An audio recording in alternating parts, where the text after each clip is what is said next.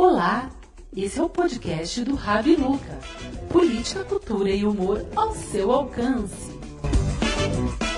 Boa tarde, Juliana, e boa tarde, Alê. Boa tarde, boa tarde todo mundo, como vocês estão? Boa tarde, boa tarde, boa tarde. Boa tarde, boa tarde, boa noite, né, Alê? Você esqueceu do boa, boa noite. Boa tarde, bom dia e boa noite. Ô, gente, deixa eu dizer para vocês que eu tô abrindo aqui o programa com esse sorriso. A gente não tá em tempos de sorriso, mas hoje é aniversário da Luara, né? Um beijo pra Luara, viu, Luara? Um beijo para você, meu amor. Gente, deixa eu voltar para a pauta aqui, ó. Hoje nós temos 2.709.617 brasileiros infectados. E nós temos 93.622 brasileiros mortos. Tá? Um a cada cinco contaminados no mundo é brasileiro. É brasileiro. E eu quero soltar um videozinho aqui, Juliana, antes de eu pegar o comentário de vocês em relação a isso, para vocês verem o tamanho da irresponsabilidade deste governo. Vê, vamos ver isso aqui. Vai, vai, vão morrer quantos aqui no Brasil? Mais menos, do que o do H1N1. Menos que foram que quantos? O H1 foi 2.100. 2.100. Você acha que é menos de 2.100 pessoas? Menos de 2.100. Esse é Osmar Terra. Até pouco tempo atrás aqui era ministro do Bolsonaro. E foi com esse tipo de atitude irresponsável que este governo levou a gente aonde nós estamos. E a tendência é piorar, né? Porque vem coisas horrorosas por aí, né? Quis colocar esse cara falando esse absurdo, que iam morrer 2.600 pessoas, antes da gente entrar nas nossas notícias é, que a gente quer repercutir aqui, né? Então eu quero falar a primeira notícia que a gente que a gente colocou aqui é, para vocês. Eu estou meio perdido, vocês perceberam, né? É a notícia que a gente escolheu para falar um pouco sobre vocês aqui. E eu queria ouvir o Alê sobre a notícia lá do o Marinho dos Santos, né? Mais um caso de um caso absurdo de racismo no futebol. E eu queria ouvir um pouco você sobre isso, o caso do Marinho dos Santos, que ele chora após, depois de, de, de sofrer esse racismo ali. É, então, o Santos estava jogando com a Ponte Preta, quarta-feira, e o Marinho até tinha, abriu 1 a 0 né? E acabou numa besteira sendo expulso. E o Santos acabou sendo desclassificado, a Ponte Preta venceu de 3 a 1 e um chefe de cozinha, conhecido como Fábio Benetti, Fábio Benetti, ele disse palavras ofensivas ao Marinho, disse que ele deveria estar na senzala. É muito engraçado escutar isso de um Santista, né? Porque se você pegar as referências aí do Santos, é só o maior, futebol, o maior jogador de futebol do mundo, né? Era negro. Você tem aí hoje um cara que leva o nome do Santos aí, que é o Emicida, o Mano Brown. É muito esquisito. E eu, eu, eu, não sei até que, até que ponto. As pessoas ficam falando novo normal, novo normal. É o que você fala sempre. Quer dizer, no Brasil não vai ter um novo normal. No Brasil, quando fala que pode ir para pra praia, vai todo mundo para praia. Quando pode ir para o shopping, aqui em Campinas ontem foi a reabertura dos shoppings. Tinha fila de carro para o lado de fora, imagina como estava para o lado de dentro. Então, não, é, é, difícil, porque, quer dizer, o, o, o, o cara, você pode ofender ele, você, não, você não pode ofender ele de forma alguma, mas você pode dizer que ele jogou mal, que ele não é um jogador para usar a camisa do Santos, milhares de críticas você pode fazer ao cara, mas será que ele não sabe que esse cara tem um filho, tem uma esposa, tem mãe? Sabe? Será que se esse, se o Marinho fosse um dia antes no restaurante dele comer a comida que ele tanto prepara e fizesse a mesma crítica, será que ele ia aceitar? Será que ele ia achar? E agora só com um pedido de desculpa tá tudo bem? Então quer dizer, a gente sempre cai na mesmice, sempre cai na mesmice. Eu não sei como que que resolve ou se algum dia vai resolver, né? Mas infelizmente é desse jeito que é. E vai ser sempre assim, infelizmente. Na minha opinião, é, vai demorar muito tempo para poder mudar. É muito complicado isso daí. É, é eu acho, É, e eu acho que é muito interessante é, as pessoas acharem que isso é uma coisa normal, né? É, eu estava hoje almoçando com a, com a minha família e aí eu precisei pegar um funil que ele era ocre.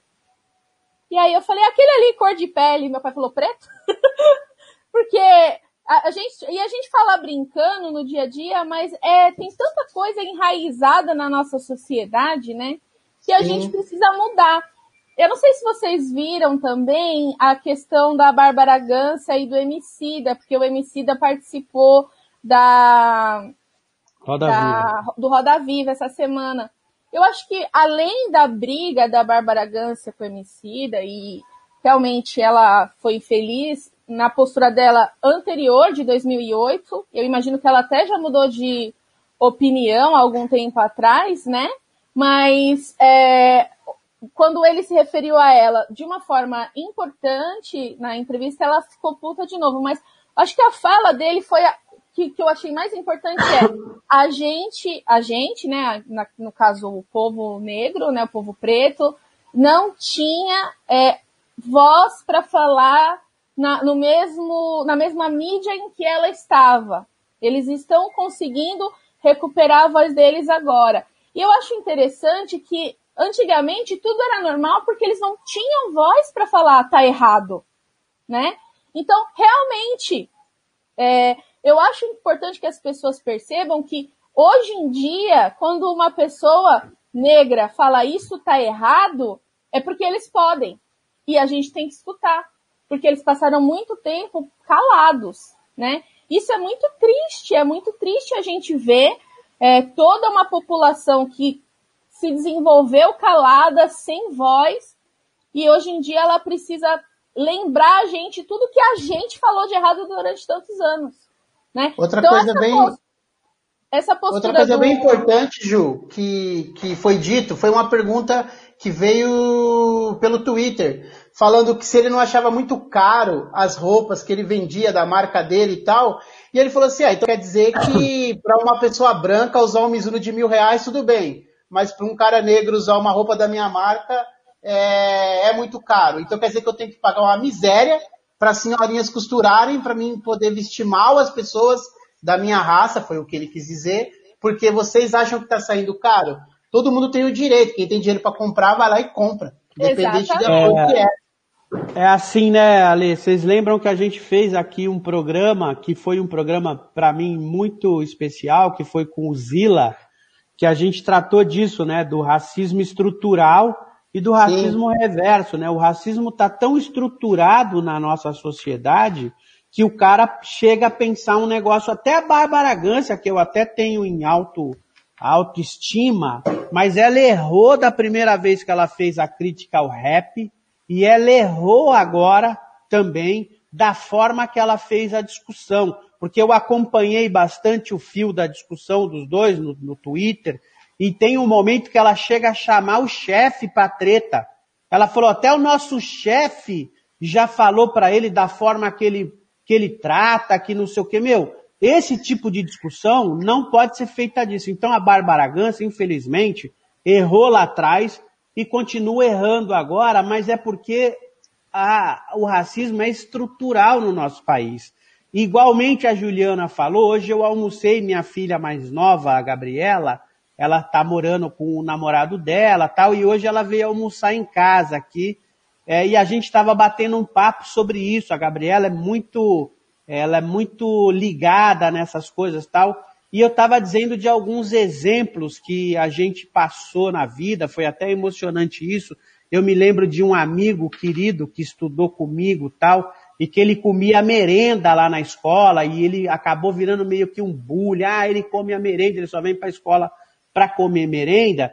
E quando eu criei a consciência, foi dolorido para mim, tal, de que talvez aquela merenda que era dada na escola fosse a única refeição que esse amigo pudesse comer na escola. E por coincidência ele era um negro, porque a pobreza, apesar de ela ser muito mais é, dura aos, ao povo preto, ela também atinge outras pessoas, né? Não, atinge e esse amigo, mundo, ele né? comia, ele comia, ele comia essa merenda e tal.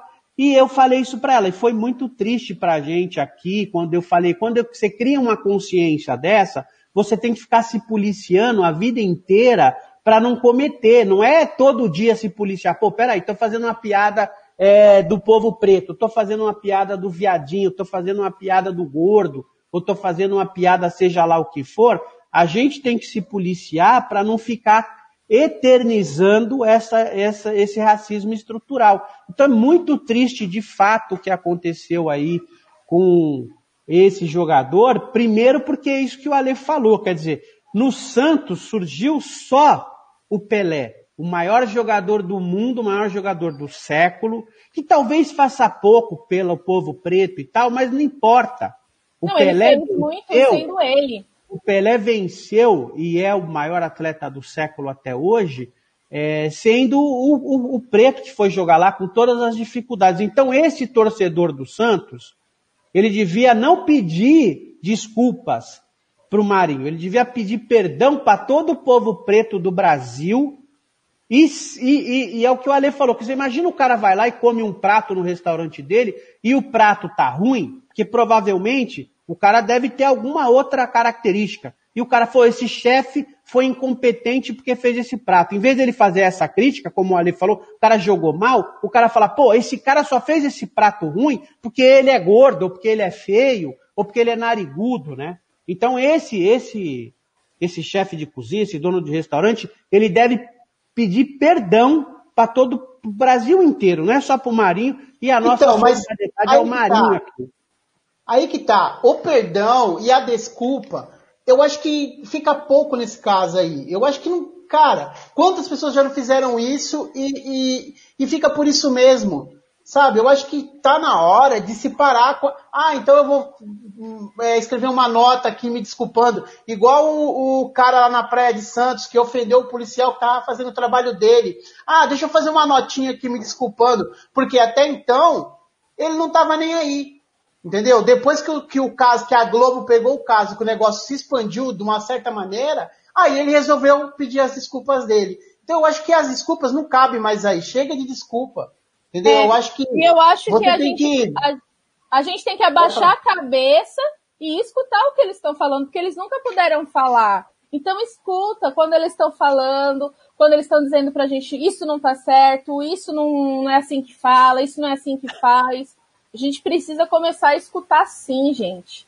Acho que isso é o mais importante, que é o nosso papel Punir, eu acho que a gente tem que branquitude, mais é abaixar a tem fazer- cabeça e só pedir desculpa, gente. Pelo amor É de Deus. punir, é punir. Que seja com multa, gente, que seja eu- com prisão. Bom, enfim. Eu tenho uma Porque outra o nome do notícia. cara tem que prender.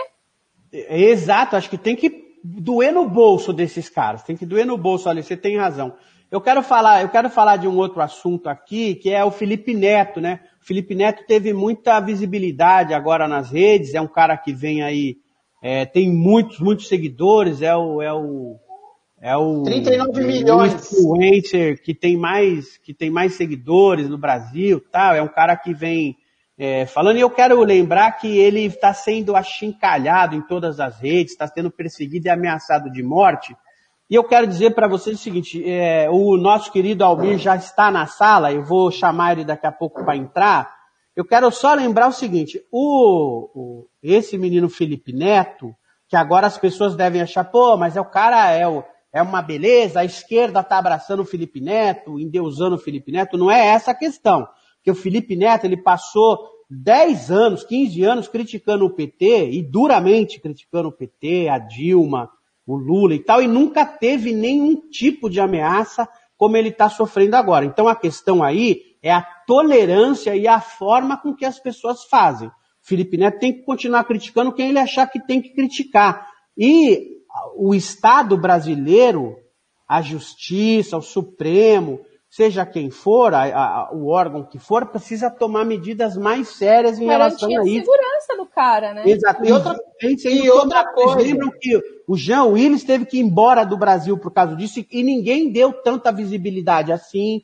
Acharam até que era mimimi. Depois a Márcia Tiburi teve que ir embora do Brasil porque estava sofrendo ameaça de morte. Depois a gente teve o Zé de Abreu, que teve que ir embora do Brasil porque estava sofrendo a e todo mundo achando que era uma, uma coisa boba e não, tal. E, né? e assim. Como é isso, Juliana? Não, e assim, né? O Felipe Neto, o, é, ele fez um vídeo no New York Times, né, Ale?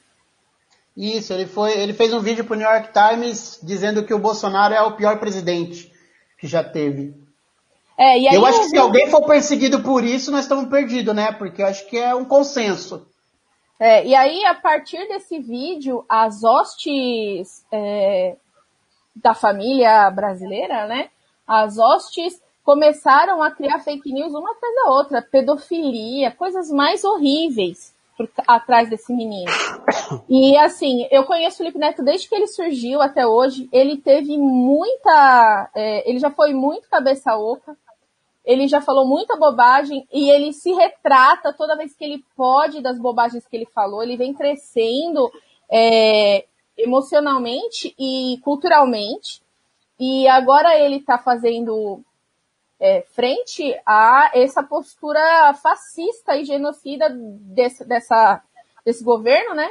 E aí todos os, os bolsonaristas começaram a divulgar vídeos dele, perseguir ele na internet, até que um cara foi na casa dele. Ele deu entrevista no Jornal Nacional até, dois caras gritando na frente da casa dele. Ele tem família, ele tem pai, tem mãe, tem irmãos, sabe? E não tem como dizer, e aí as, os seus exemplos foram bem claros, de que ele não de que ele tá, não está sendo perseguido né, por outras pela coisas. opinião, né? Não é, é pela opinião. É a opinião. opinião dele, é verdade. Isso não tá certo.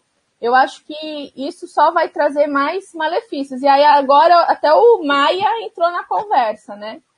Exato, ele promete acelerar agora a lei contra as fake news depois dos ataques ao Felipe Neto. Então, assim, tirando, resumindo a coisa, é, crítica é válida, tem que ter, mas numa democracia, o respeito à vida e o respeito ao ser humano tem que estar acima de tudo, né? Então, mas aí, infelizmente, no Brasil, precisou um cara com a visibilidade que tem o Felipe Neto ser atacado dessa forma que ele está sendo, para começar o, Congresso Nacional, em nome do, do Rodrigo Maia, a dizer que vai acelerar uma lei contra o fake news. Quando o Jean Willis foi embora, não deixa aí. Quando a Marta Tiburi teve que ir embora, deixa aí. Quando o Zé de Abreu, então, mas pelo menos, pelo menos serviu para isso, né? Felipe Neto, estamos com você aqui, meu camarada. Antes de mudar de, de pauta e chamar o Almir para nossa sala, o Carlos Borges está dizendo aqui que ele, ele não gosta de chamar de Bigo, mas é o Carlos Borges é o Bigo, tá, gente? É, teve aquele jogo do Grêmio e Santos que o goleiro Aranha foi vítima de racismo esse fato. É que é, não aconteceu nada, né? Tinha uma menina que ela tava lá e, saía, e ah, assim, filmaram a menina gritando macaco, e foi a coisa terrível. é, mais... já, já, já aconteceu com o grafite de São Paulo, já aconteceu com o Tinga do Inter, já aconteceu com o Aranha, já aconteceu com um monte de jogo. Aconteceu com o Daniel Alves quando jogaram banana para ele quando ele jogava lá no Barcelona. Então é, não é uma questão de não é a questão de Brasil, Europa, Ásia, é uma questão e, da cabeça da pessoa. E bem lembrar desse caso do Daniel Alves, porque aí mostrou de novo como que as pessoas têm uma visão míope da questão do racismo estrutural, né? Quando jogaram a banana pro Daniel Alves, ele foi lá e pegou numa atitude e comeu aquela banana, saiu um monte de, de, de, de, até o Luciano Huck, agora que virou um deus, né? Luciano Huck é um deus agora da Globo, ele foi lançar uma campanha Somos Todos Macaco, que o movimento negro foi completamente contra. Não é como que somos todos macaco, não é dessa forma que você enfrenta esse tipo de, de, de coisa, né? Isso mostra só o, a visão enviesada que a maioria das pessoas tem deste problema que é estrutural no Brasil. Eu vou chamar o Almir, nosso querido Almir, para a sala tudo Oba. bem, Almir? Como você tá, meu camarada? Beleza. Joia. Tava, eu li aqui uma, uma, um comentário do Bigo, aqui o Bigo, nosso camarada, né? Um grande Sim, amigo. Exatamente. um cara também que é um batalhador, né? Um militante aí pela causa é, da educação e tal. E... Deixa eu só falar uma coisa para concluir essa questão do racismo. Ninguém foi preso em nenhum momento em todos esses casos que vocês citaram. E todos foram identificados os, os agressores, né? Então é muito interessante na nossa sociedade, né? Ô Mir, não sei se você estava ouvindo aí, a gente comentou duas notícias aqui e uma delas foi justamente contra o racismo que sofreu o goleiro, o jogador do Santos, é, no Sim. último jogo contra a Ponte Preta, né? A gente já fez um programa aqui, Almir, que foi que, que o tema foi justamente o racismo estrutural no Brasil. Eu trouxe aqui um grande amigo nosso aqui, que é o, o Zila, e ele deu uma aula pra gente aqui sobre isso, né? E, e que ele estava mostrando pra gente aqui, né, cara? O que, que você acha é, disso antes da gente entrar Meu... na pauta do programa? Não, acho que Pô, primeiro é... ele tem que se apresentar. Fala pra gente, Almir, quem é você na fila do pão, como diz o pessoal lá do Mamilos? Então vamos lá, eu sou Almir, eu sou um, um professor, coordenador pedagógico, né, eu tô, fiquei 36 anos na, na Prefeitura de São Paulo trabalhando, estou aposentado, militante, tive na ocupação do Pinheirinho, tive no movimento, porra, guerra do, do guerra do, do Kuwait, a questão do Bush, todos os movimentos de ruas que a gente tem por aí, a questão das marchas do movimento negro. E, e entrando na pergunta se eu posso entrar, eu acho que gente tem esse peso socio, é, sociológico, né, do Gilberto Freire, aquele famoso todo mundo tem o pé dentro da cozinha. Então você é branco, mas tem um pezinho dentro da cozinha e tenta colocar essa harmonia de classe, que nós somos todos iguais, que não tem diferença. E o fogo, assim, boa parte do movimento, boa parte de, de pessoas negras compram isso, né? E os brancos também. Então, assim, não vamos discutir, porque racismo não existe. Existe raça humana. Então, o que foi feito com a aranha? É, o que foi feito com o, o, o jogador do Santos? Tanto é que a lei é o seguinte: racismo, racismo é crime inafiançável.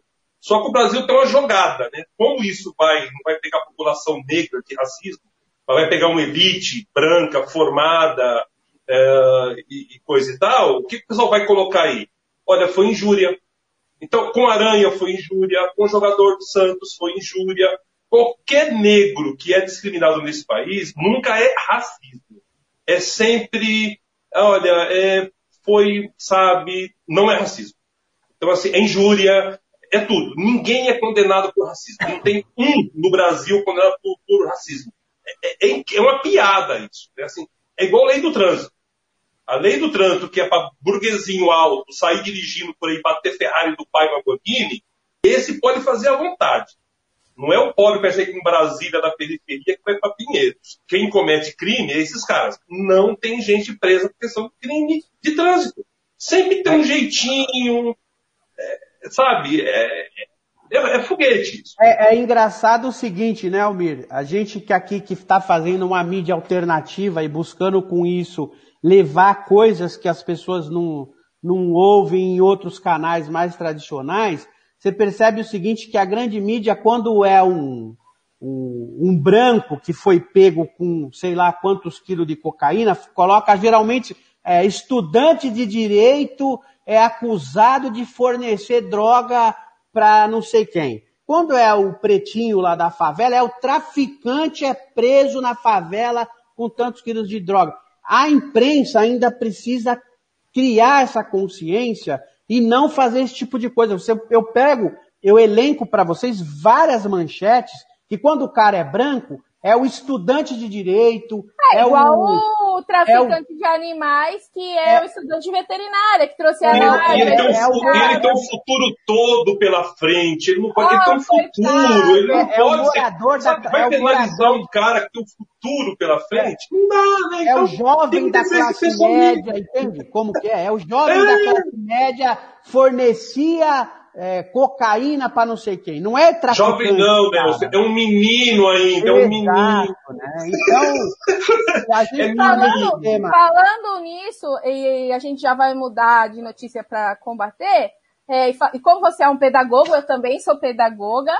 É, então, é, a nossa pergunta dessa semana é essa, e aí eu quero a resposta do pessoal, junto com as perguntas, é, vocês são a favor da volta às aulas durante a pandemia?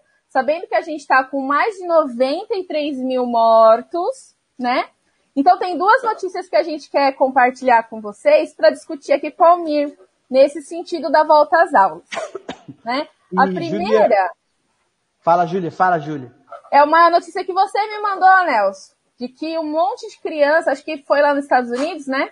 Não, pegaram. aqui, Aqui? Ah, então. ah, não, essa foi nos Estados Unidos, no acampamento, No né? acampamento. Fala Isso. dessa notícia.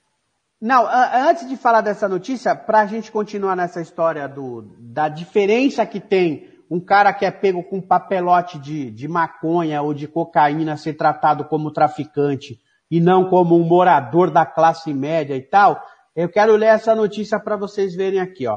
Sargento preso com 37 quilos de droga na Espanha, aquele, aquele que foi é, no, no avião presidencial, tá? 37 de cocaína, aí coloca a droga, mas 37 de cocaína, que está preso na Espanha há mais de um ano, recebe salário e verbas indenizatórias até hoje. Até hoje ele está lá. E lembrem, lembrem-se que Eduardo Bolsonaro entrou no Supremo para que ele não viesse depor na CPI. Então veja onde que a gente está aí, né? Agora, deixa eu falar então dessa notícia que a Juliana falou, é, antes da gente entrar aí, e dela também, Juliana, tem essa da, do, do que aconteceu é, nesse acampamento lá na, é, na, na, nos Estados Unidos, tem a da, tem a da Tami, né? O Tami é, virou o garoto propaganda aí do Dia dos Pais da Natura. Parabéns para a Natura pela coragem e vem sendo massacrado nas redes sociais também, né? Enquanto eu acho aqui a nossa notícia, se vocês quiserem ir comentando essa da Tami, eu acho muito interessante, tá? Ah, surto, achei, achei, galera, ó. Surto de Covid em acampamento prova que crianças são vulneráveis ao contágio do coronavírus, diz estudos. Quer dizer, a gente está assim, a- na cara do gol de voltar às aulas e a gente está vendo esse tipo de coisa, né, Almir? É, Sim. um absurdo e uma irresponsabilidade desse governo, né? Sim, Só para dizer que tá se- 0x0. Almir, está 0x0 o jogo do Corinthians, tá? Vem, vem assistir a gente que a gente vai dando para vocês aí. Tá 0x0. Não fica assistindo o jogo fique- lá, não. Assiste Eu- aqui. Eu espero que fique nesse 0x0 um bom tempo aí, cara. Mas olha, você vê um representante da, da classe, que é aquela, que jornal não dá para não ler, que é Não Dá para Ler, que é a Folha de São Paulo, o Magnoli ontem colocou um artigo onde ele coloca essa questão da pandemia. Ele diz, pô, é um risco irrisório, sabe? As crianças, que ele se refere às crianças de periferia, estão na rua, estão brincando, tão- por que não ir para a escola? Então, assim, ele vê como um representante dessa elite que, que quer ver essa coisa liberada, ele coloca no artigo dele da Folha de São Paulo, que ele está colocando o seguinte, olha, é uma coisa meio irrisória, não é um risco tão grande, e você vê que a, a França recentemente abriu, eles estão num outro período, eles estão 60 dias à nossa frente, eles abriram e imediatamente tiveram que fechar 70 escolas. Logicamente tem muito mais escolas do que 70 escolas lá, mas tiveram que fechar porque já começou a curva novamente a crescer. Então, e ele vai comparar a educação brasileira, ele quer comparar com a Suécia, quer comparar com a Alemanha e quer copiar com a França. Num país onde 43% dos alunos da rede municipal de São Paulo, maior capital do país, não tem nenhum recurso de internet em casa para acompanhar o ensino à distância. No Brasil, quase metade dos alunos não tem onde defecar, não tem onde urinar. E o cara quer comparar o aluno brasileiro, a educação brasileira, com o que a gente tem na Suécia, na Alemanha e na França. É, é um absurdo o negócio desse.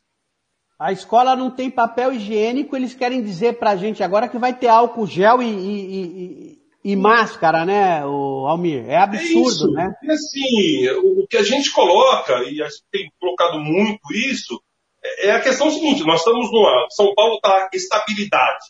Né? A gente tem que explicar o que é estabilidade. Porque parece que estabilidade é algo estável, é algo legal. Sabe assim, brincando. É como alguém sexualmente falando assim, olha, há seis meses que eu estou estável. Eu não consigo ereção.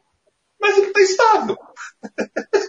Sabe, eu tô com 20 graus, eu tô com a temperatura, uma pressão de 20 por 18. Tá estável. Há três semanas que ela não sobe e não desce. Pô, isso é estável. Ou não é estável? Deixa eu... eu tô com uma pressão 20 por 18 há três semanas, é estável. Deixa eu soltar a, a um vídeo. A minha preocupação é, e aí você pode soltar o vídeo depois que eu fizer essa pergunta, que a gente pensa e conversa na volta, tá? Que a escola tem dois papéis na nossa sociedade. A gente tem o papel de ensinar, né, que esse deveria ser o papel fundamental, né, dos professores, ensinar, mas a gente acabou, é, principalmente por causa dessa questão assistencialista de todos os governos que foram, né, levando a educação, que desde 51 não tem nada de novo na educação do nosso país, né? É, a, a de ser cuidadores também, né? Então a gente tem muitas crianças que estão é, tendo que ficar sozinhas em casa, porque os pais têm que trabalhar, é, ter, sem comida, né? Então, assim, a gente está, na verdade, é, numa situação como pedagogos de professores muito preocupados, né? E eu acho que a gente podia discutir um pouquinho esse assunto depois do Fora da Pauta, Nelson. Bom, vamos lá. É, hoje nós não temos um, vamos ter um fora da pauta. Eu estou substituindo por um vídeo que eu coloquei aqui, porque o nosso querido colaborador Paulo Sérgio de Oliveira, lá de Santo André, um abraço para o pessoal de Santo André. É, ele estava meio indisposto tal. Então eu vou soltar esse vídeo aqui para a gente entender de quando, de quando vem essa questão da educação. É muito anterior a isso, mas eu quero colocar esse vídeo para a gente entender isso também e depois quero fazer uma provocação para os três, para os nossos três, para nossas três pessoas que estão aqui, ok? Se está aí alguma coisa que nós podemos cortar dos ricos, devemos cortar tranquilamente. Podemos cortar para dar para as crianças. Vamos combater a, a sonegação neste país, vamos tratar de fazer as economias necessárias para jogar grandes massas de recursos aí. Então, digo eu, escola integral da criança, em primeiro lugar, a criança brasileira não precisa de lei, precisa comer. Primeira coisa, precisa de comer, precisa de médico, precisa de dentistas. Eu coloquei esse aqui, eu não sei se vocês ouviram, acho que o meu áudio devia estar cortado, para dizer que o, o, a gente não teve, não teve um fora de pauta hoje, que é do nosso colaborador Paulo Sérgio. Ele está tá com uma indisposição, e ele é lá de Santo André, que eu já aproveito e mando um abraço pro pessoal de Santo André. Coloquei esse vídeo para dizer que o Brizola sempre foi um militante nessa luta pela, pela educação e tal. E aí a provocação que eu quero fazer é o seguinte, o que será que Brizola, chamado Ciro Gomes, que agora está no PDT, né, que numa, numa eleição como a gente teve aqui tão acirrada, foi para a França. Eu quero só lembrar que o Brizola, na, quando a gente teve o, o, o golpe de 64, era governador do Rio Grande do Sul, colocou o exército do Rio Grande do Sul à disposição para não deixar que se tomasse o golpe. Tomou essa atitude. E agora a gente vê o Ciro Gomes indo embora para a França num momento tão difícil. A provocação é essa, tá, galera? O tema é educação, eu coloquei... É, você tá fugindo do tema porque você queria Não, eu não tô, não tô, não, eu ressuscitei Brizola fez 1 a 0, hein? Vai, Corinthians! Corinthians 1 a 0. O que, que, você acha disso? Você veja, Almir, que desde essa época, não é dessa época, né? Bem anterior a isso, mas o Brizola sempre frisou isso, e frisa isso aqui no vídeo, é, essa preocupação com a educação, ela nunca passou da janela da nossa casa, né? Ela nunca foi para a segunda página, né? Em nenhum governo, diga-se de passagem. Porque o governo Lula, apesar de ter feito esse monte de faculdade, mas o ensino fundamental ficou a ver navios, né? Vamos ser honestos aqui na crítica, né? É, posso começar com a bola? eu, eu acho que do jeito que vocês anunciaram, quando estavam discutindo a questão racial, só daquela questão de pedir desculpas e pedir perdão, o Brizola, cara, é um cara que a gente deve perdão. O Brizola foi muito massacrado nesses, nesse redor aqui paulista, principalmente paulista, classe média. A gente tem um, assim, algo muito, é, tanto do Getúlio Vargas como a questão do, do Brizola, a gente deve perdão a esse cara, porque você coloca lá, o início da fala dele é justamente o seguinte: meu, a gente tem que taxar os ricos. Taxar os ricos é o quê? É, é transferir, é pegar renda de quem tem e dar para quem não tem. Então é a primeira coisa que ele coloca. E depois disso a escola. Então acho que pegando Titãs, quando a gente não quer só comida, mas para uma classe, primeiro é comida. Depois é diversão e arte, educação e outras coisas mais. Mas, meu, você tem que dar comida. Então, assim, eu acho que o Brizola, de onde ele está, ele tem que receber um perdão paulista. Porque ele foi muito massacrado aqui no Reduto de São Paulo. Né? É, se a gente começar a ver na época do Lula, o quanto se deu de transferência, como foi a imagem do, do Brizola e tudo que ele fez no Rio de Janeiro, eu acho que a gente tem que pedir desculpas para esse cara, porque assim, ele avançou muito, não teve medo de Rede Globo de televisão, não teve medo de enfrentar, não teve medo quando foi lá para o Rio Grande do Sul fazer a barreira para o, João Goulart lá, pegar em armas. Então, assim, é uma pessoa que a gente tem que ver com outros olhos. Eu, essa é a minha opinião. Eu acho a questão do Ciro, para mim, Ciro, para mim, camarada, é, eu não posso falar outra palavra não ser um cara oportunista. É isso. Ciro Gomes ali, o que, que, você acha? Eu votei nele na eleição passada, só para vocês ficarem sabendo aí. Não queria votar no PT. Mas não, foi pra, mas, mas não conseguiu ir para França, né? Não, não fui. Não fui. Quase ninguém foi, só ele foi. Entendeu? Mas eu votei nele. É... Não quis votar no PT, achava que não valia a pena. No Bolsonaro, muito menos. E acabei votando nele.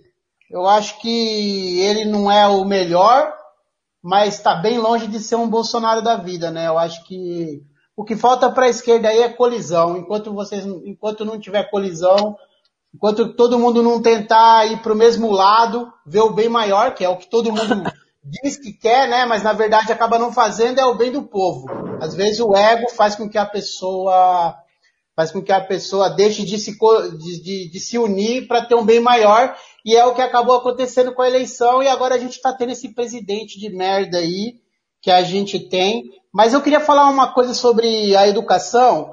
Eu, eu sigo o Atila, que é um biólogo, e ele, e ele escreveu no Twitter uma coisa muito bacana, eu vou ler para vocês, e aí o, o, o entrevistado pode comentar.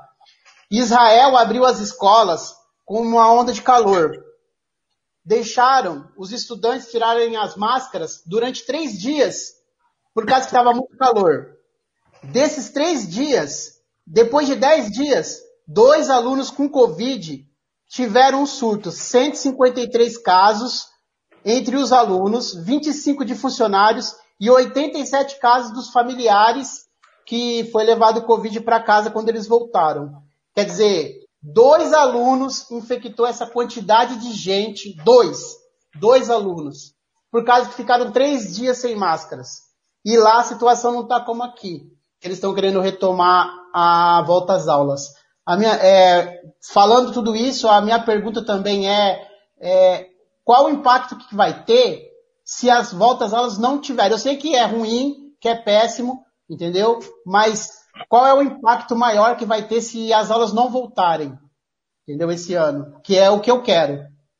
Olha, é, eu, eu, vou partir do, do, seguinte pressuposto, né? A, a, gente defende na educação, e a educação é uma questão de relação, principalmente para ter um ensino, para ter uma aprendizagem, é necessário um contato, é necessário um afeto, né? E eu acho muito difícil, hoje, principalmente, você ter uma garotada na escola, eu falo garoto de 5 anos, 7, de 8, 9, 10, 11, os adolescentes, de se encontrarem depois de quatro meses sem se ver e, e você não ter questão de toque, você não ter questão de afeto, é, você não ter, eu não estou nem entrando na questão de, de, de, estrutura de escola, da falta de, de, limpeza. Nós estamos com a redução na prefeitura, esse próprio governo, é, o Bruno, ele reduziu o número de funcionários que faz merenda e faz limpeza na escola das escolas da, das empresas terceirizadas. Então nós temos um quadro defasado. Nós temos o pessoal que recebe gente na frente, o até, como é o Carlão, que fica lá na frente do portão, recebendo mãe, pai, aluno, avô, que também corre um risco. O Carlão já foi vítima de Covid, ficou afastado, a escola dele ficou 15, 14 dias fechada e voltou a reabrir a, a, a Juscelino Kubitschek. E, e, você vê assim, o risco disso. Então, assim, é, é, eu, eu não tenho nenhuma para mim, assim, não passe em nenhum momento que é algo irrisório.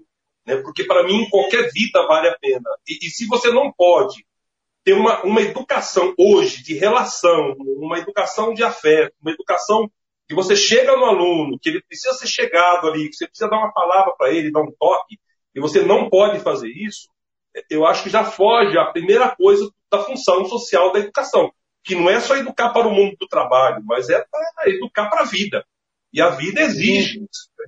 Então, assim, como teve Israel, para isso tem São Paulo, você vê as crianças pequenininhas, elas não podem usar o, a máscara porque elas podem se sufocar.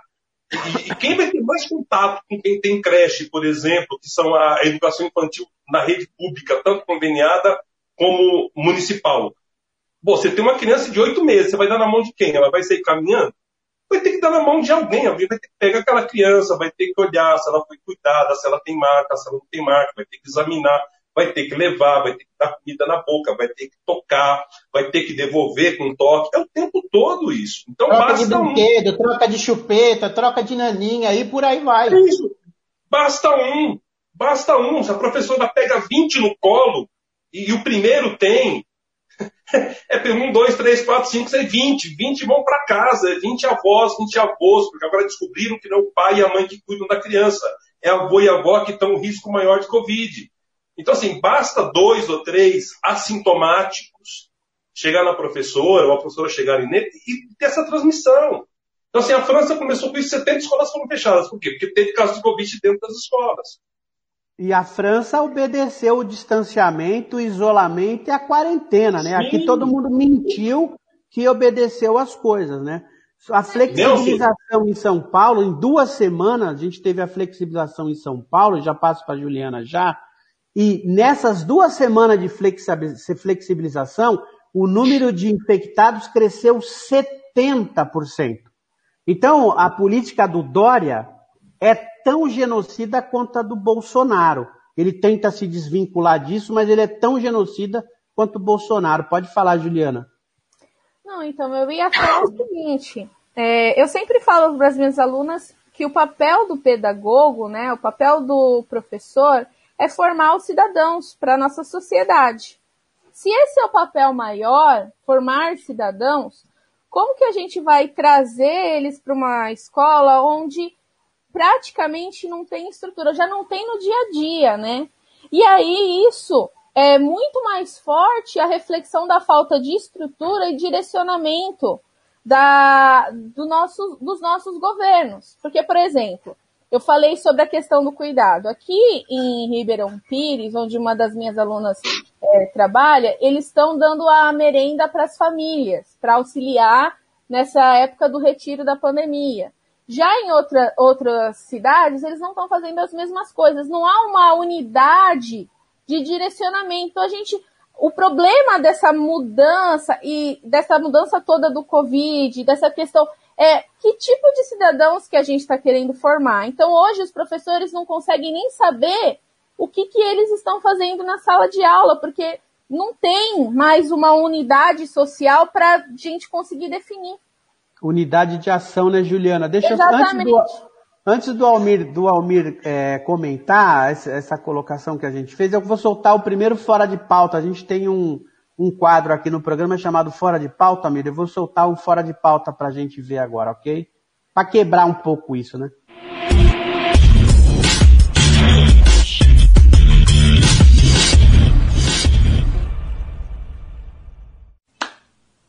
Oi, gente, tudo bem?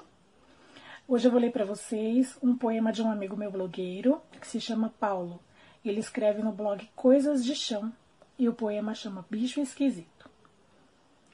A alegria é um bicho um tanto esquisito mesmo. Conversa através do toque, ela. Toca o coração da gente que nem abraço, certeiro e quente, fazendo brotar flores e sorrisos. O problema é que o chato do tempo vive a persegui-la, e a danada não pensa duas vezes, vive a se esconder.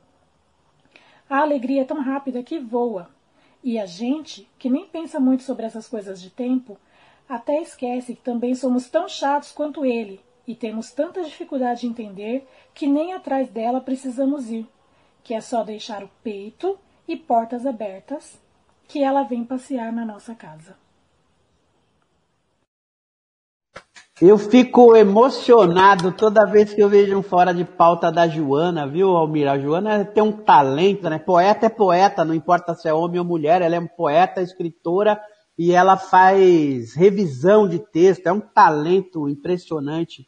E vamos comentar então, Almir, que, é isso que a Juliana falou como pedagoga, né, o que você já vem falando, que é essa falta de entendimento, de unidade na ação em relação a esse problema todo. Parece que é cada um olhando para o seu próprio umbigo, né? Então, eu acho que isso começa já no início da pandemia, quando a praga do governo federal lava as mãos e deixa cada um fazer o que quer. Perdemos a unidade. A gente tem que entender que um país continental como o Brasil, a gente precisa de medidas excepcionais, no caso da Covid, para questões de excepcionalidade. Nós vivemos uma excepcionalidade. Nenhum professor quer ficar em aula e ensino à distância. Nenhum aluno quer ensino à distância. Nenhum coordenador pedagógico defende ensino à distância. Mas nesse momento é uma excepcionalidade. E nós precisamos de medidas excepcionais. Excepcionais para quê? Para que, que elas possam garantir a vida. É, é, isso que a gente defende enquanto medida é, excepcional.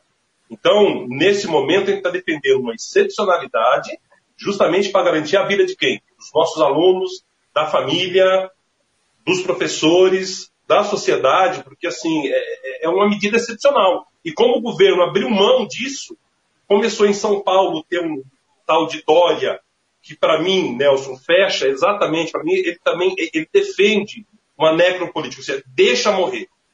Porque durante toda a pandemia, a construção civil, ele legalizou o pessoal para trabalhar na construção civil. Nas indústrias, não houve fechamento de indústrias, as pessoas continuaram trabalhando nas indústrias. Tirando escritório, escolas e algumas outras tarefas, comércio, alguns foram fechados. Mas boa parte permaneceu aberta, porque algumas vidas contam, outras vidas não contam. Então, é isso que aposta esse governo. Né? Então, assim, é, é para mim é isso. Tem vidas que contam e vidas que não contam. E aí o governo, ele, ele poupa aquele que deve viver e escolhe o outro como tem que morrer. Essa é a realidade. A, a polícia, é, ela, ela, decide. E a polícia, quando eu falo polícia, não é o, o ser físico, homem, mulher que veste uma farda. Mas é a ideia que o governo passa para a polícia e dá a ela o direito e, e fala quem tem que viver e fala quem tem que morrer. E fala como que a pessoa tem que morrer. E fala como o outro tem que viver. Então, na abordagem policial, fica claro. Existe uma técnica, existe, e não é uma coisa assim, eu, policial, decido fazer isso. Não, ele é formado. Ele tem formação de como ele abate. Porque tem gente que é para ser abatida. E tem gente que não é para ser abatida. Então, é, é, isso tem que ficar claro para a população. Eu não estou colocando aqui o policial que ganha, que trabalha. É a ideia de polícia que se tem. Eu, eu defendo a polícia militar dentro de um parâmetro democrático, dentro de, um, de uma instituição que possa garantir segurança para a gente e tal, mas não uma polícia que é treinada para matar. É, é, isso que a gente coloca. Então, assim, as políticas educacionais, para mim, tem horas que caminham por isso, porque tem políticas de exclusão.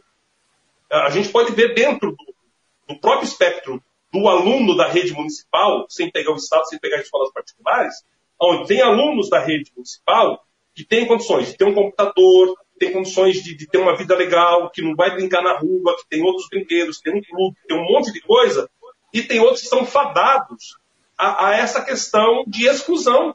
E o, e o Magnoli, quando coloca na folha, ele pega esse pessoal da escola e fala, ah, tá aí, ó, os caras brincam na rua todo dia, o que, que custa ir pra escola?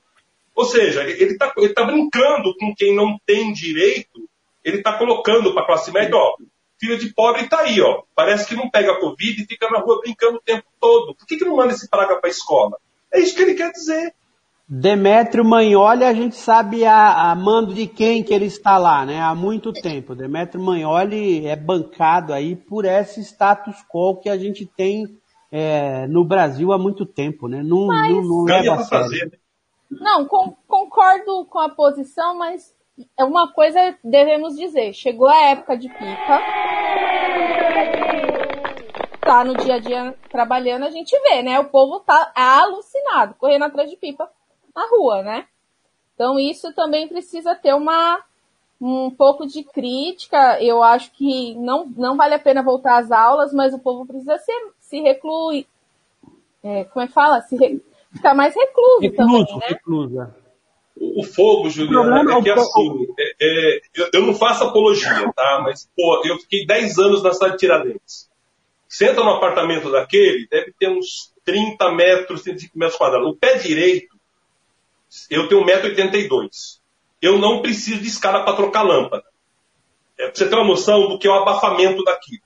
Se você põe 10, 12 pessoas naquele espaço de 10 metros, parece que a rua é menos aglomerada do que ficar dentro de casa. Então, assim, a, a periferia, eu acho que a, a, a, Covid, ela mostrou isso, que nós temos um abismo muito grande na cidade de São Paulo, um abismo muito complicado, que isso veio à tona. Olha, os alunos não têm. O comentário era assim, os alunos têm computador melhor que os seus professores. Esse era o recado.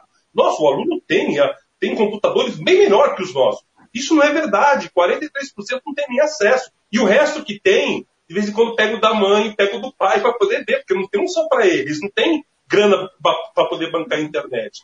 Então, eu acho que a, essa pandemia, ela veio trazer, ela, ela, ela, ela é, é, visceral. O que, que é o pobre na cidade de São Paulo? Eu acho que isso é... foi uma coisa que a pandemia trouxe. Você falou Sim, da acho cidade que é importante. Eu acho que é importante a gente é, deixar bem claro que nenhum dos, nenhuma das coisas está certa. Não dá para todo mundo voltar às aulas, mas também não dá para todo mundo sair por aí soltando pipa.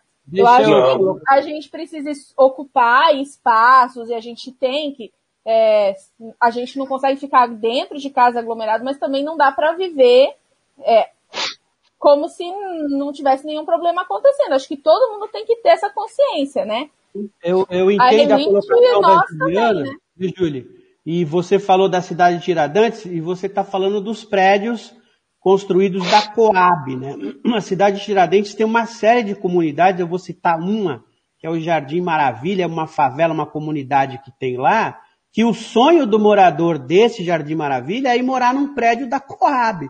Você já está dizendo da situação do morador do, do apartamento da Coab, que é 32 metros quadrados, e que o sonho do morador do Jardim Maravilha, lá da cidade de Tiradentes, que precisa sair quando ia para a escola, tirar o sapato, que ele tinha que passar dentro de um rio porque a ponte caiu e a administração não fez, este cara não tem como ficar dentro de casa, mesmo que ele queira. Então são situações diferentes. Uma coisa é quando você tem o Estado dizendo assim, vamos voltar às aulas que vocês estão seguros, que é o papel do Dória, né? O Dória está fazendo esse papel aí, o Bruno Covas está fazendo esse papel. A outra questão é a questão que o Almir colocou, que é a situação social desses moradores.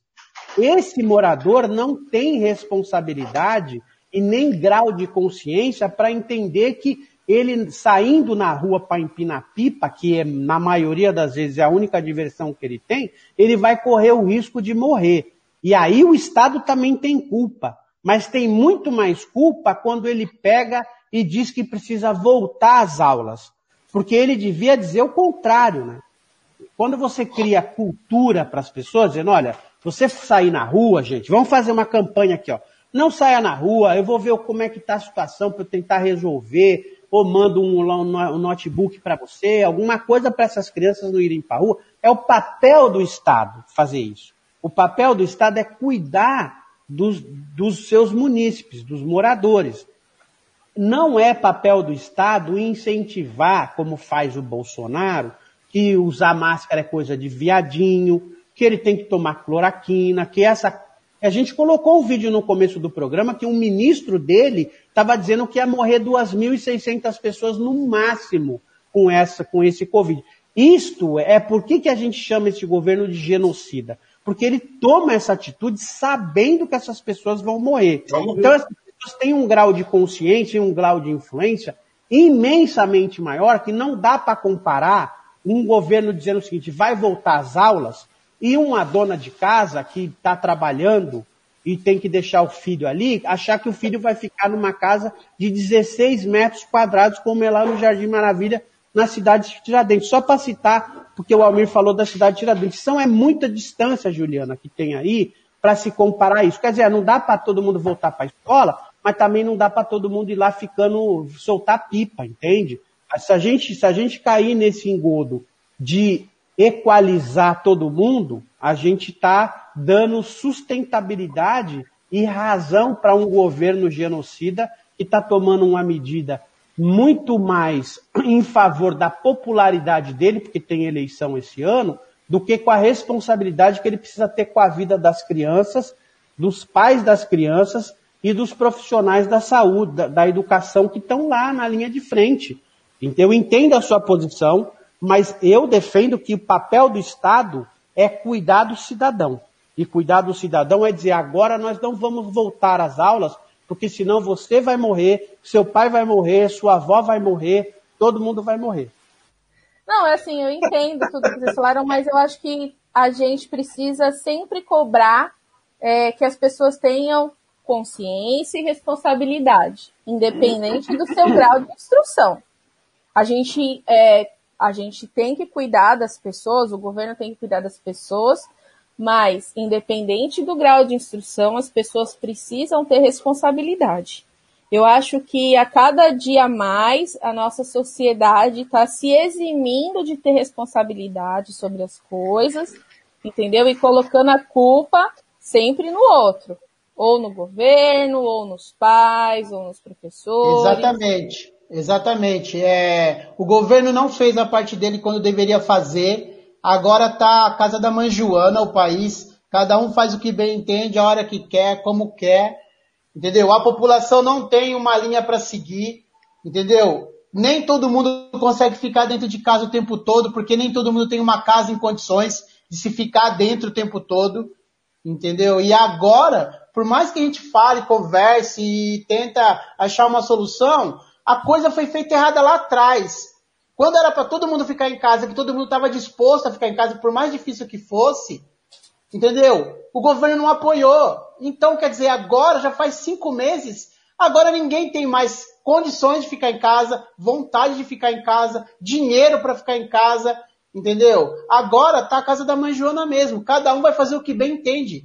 Porque quando não se tem um líder, quando não se tem uma pessoa que pegue e, e fale, ó, assim é o melhor para você, se fizer assim daqui tal tempo, dê datas, dê horário, tudo isso tinha que estar tá explícito lá, na, lá atrás, lá atrás. Nada disso foi feito. Então, não adianta ficar jogando culpa na população agora, porque ela só está sendo um espelho do, do que aconteceu com os governantes lá atrás.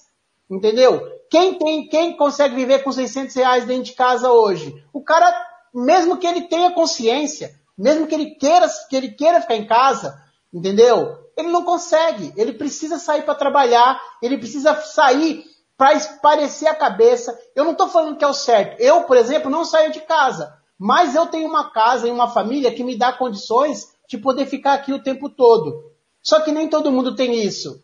Entendeu? Tem a violência familiar que a gente nem está citando aqui agora.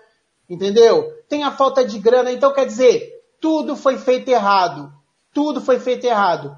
E aí não tem o que fazer. Por mais que a gente discuta aqui, eu sinceramente fico, eu fico chateado porque a gente fica tentando achar uma solução a cada programa e o, a solução não vai vir, a não ser que vier a vacina. Quando vier a vacina, todo mundo toma vacina e acaba essa palhaçada. Mas até então, esquece. Esquece, entendeu? Se as, se as pessoas querem sair para ir para a praia, elas vão sair, vão ir para a praia. O governo agora não tem mais como falar, ah, não pode isso, não pode aquilo. Entendeu? Os professores que sabem o que, que deveriam fazer? Greve. Eu não vou trabalhar. Você Façam greve. o podcast do Rabi Luca.